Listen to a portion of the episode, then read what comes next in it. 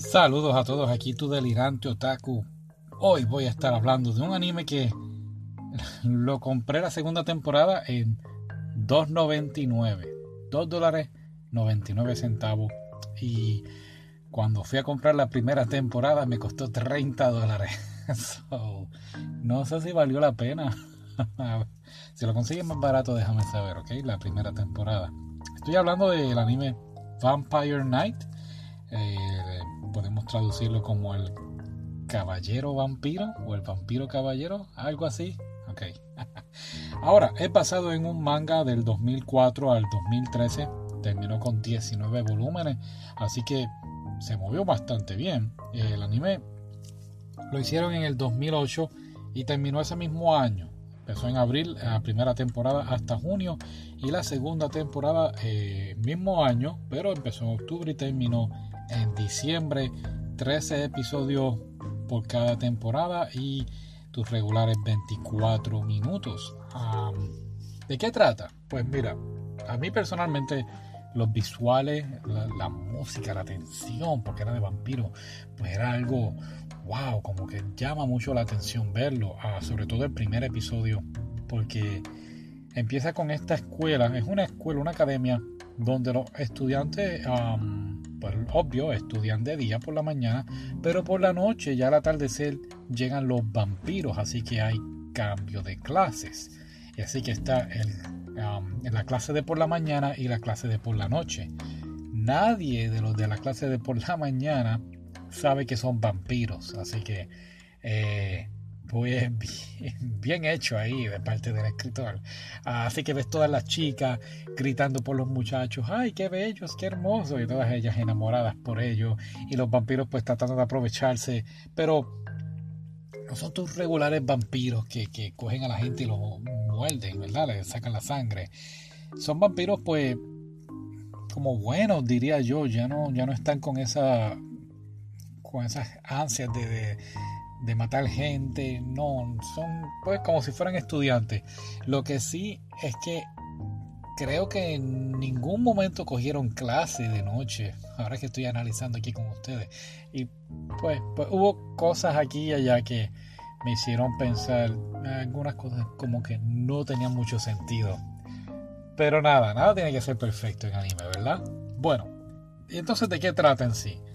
Tenemos nuestra personaje principal, su nombre es Yuki. Yuki es una muchacha que está encargada, ella sí sabe la verdad de los vampiros y ella está encargada de velar que las chicas o los estudiantes de por la mañana no se mezclen con los estudiantes de por la noche. Siempre está la tentación, ¿verdad? Así que el trabajo de Yuki es más bien velar por eso, velar que, que no ocurra nada fuera de lo normal. Así que ella es como como la estudiante del consejo estudiantil velando que todo se haga al pie de la letra. Y Yuki tiene un amigo y su amigo es Zero. Zero es...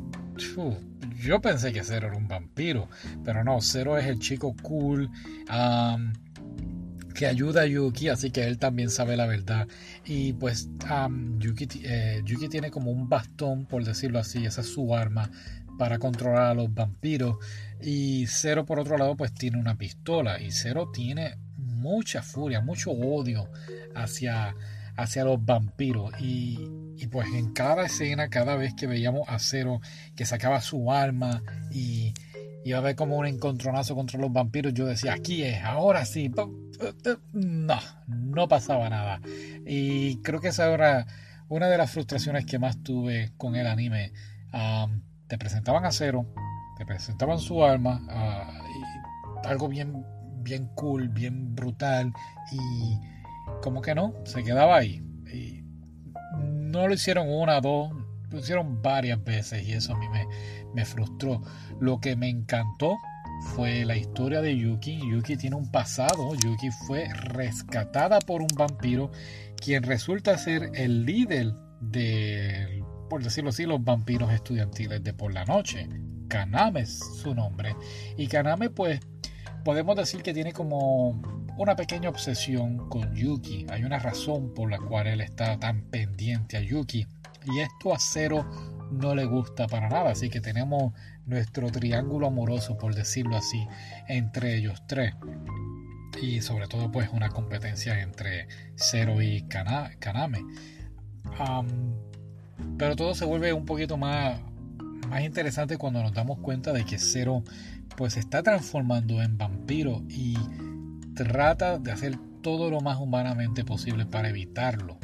Y a la misma vez pues tiene estos sentimientos por Yuki que, quisiera demostrárselo, pero tiene este problema por el otro lado. Así que las cosas se, tornan muy, muy interesantes entre ellos tres. Poco a poco vamos dándonos cuenta del pasado de Yuki. Así que, eh, ¿por qué la rescató a Kaname? ¿Por qué ella sigue ahí en la academia? claro, ella fue adoptada ah, por el principal, el director de la escuela. Así que pues esa es la razón por la cual ella está ahí. Pero hay algo detrás de todo esto, lo cual hace que te quedes ahí pendiente a qué va a ocurrir, qué va a pasar. Y vale la pena verlo. Lo único que no me gustó fue el final. Creo que la última pelea, yo creo que no duró ni un minuto. Y fue bien frustrante. Me, recordé la película de Vampire D Hunter, creo que se llamaba. que él pelea así, el cazavampiros pelea con Drácula.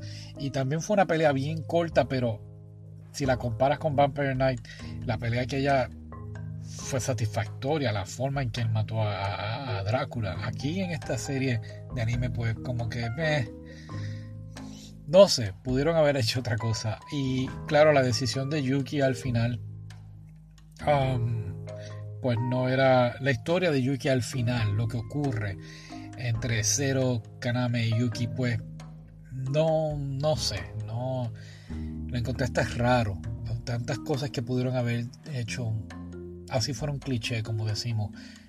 Pudo haber hecho, haber hecho un mejor final, pero fue la decisión del escritor y, a la gente le gustó. Bueno, a la gente le gustó.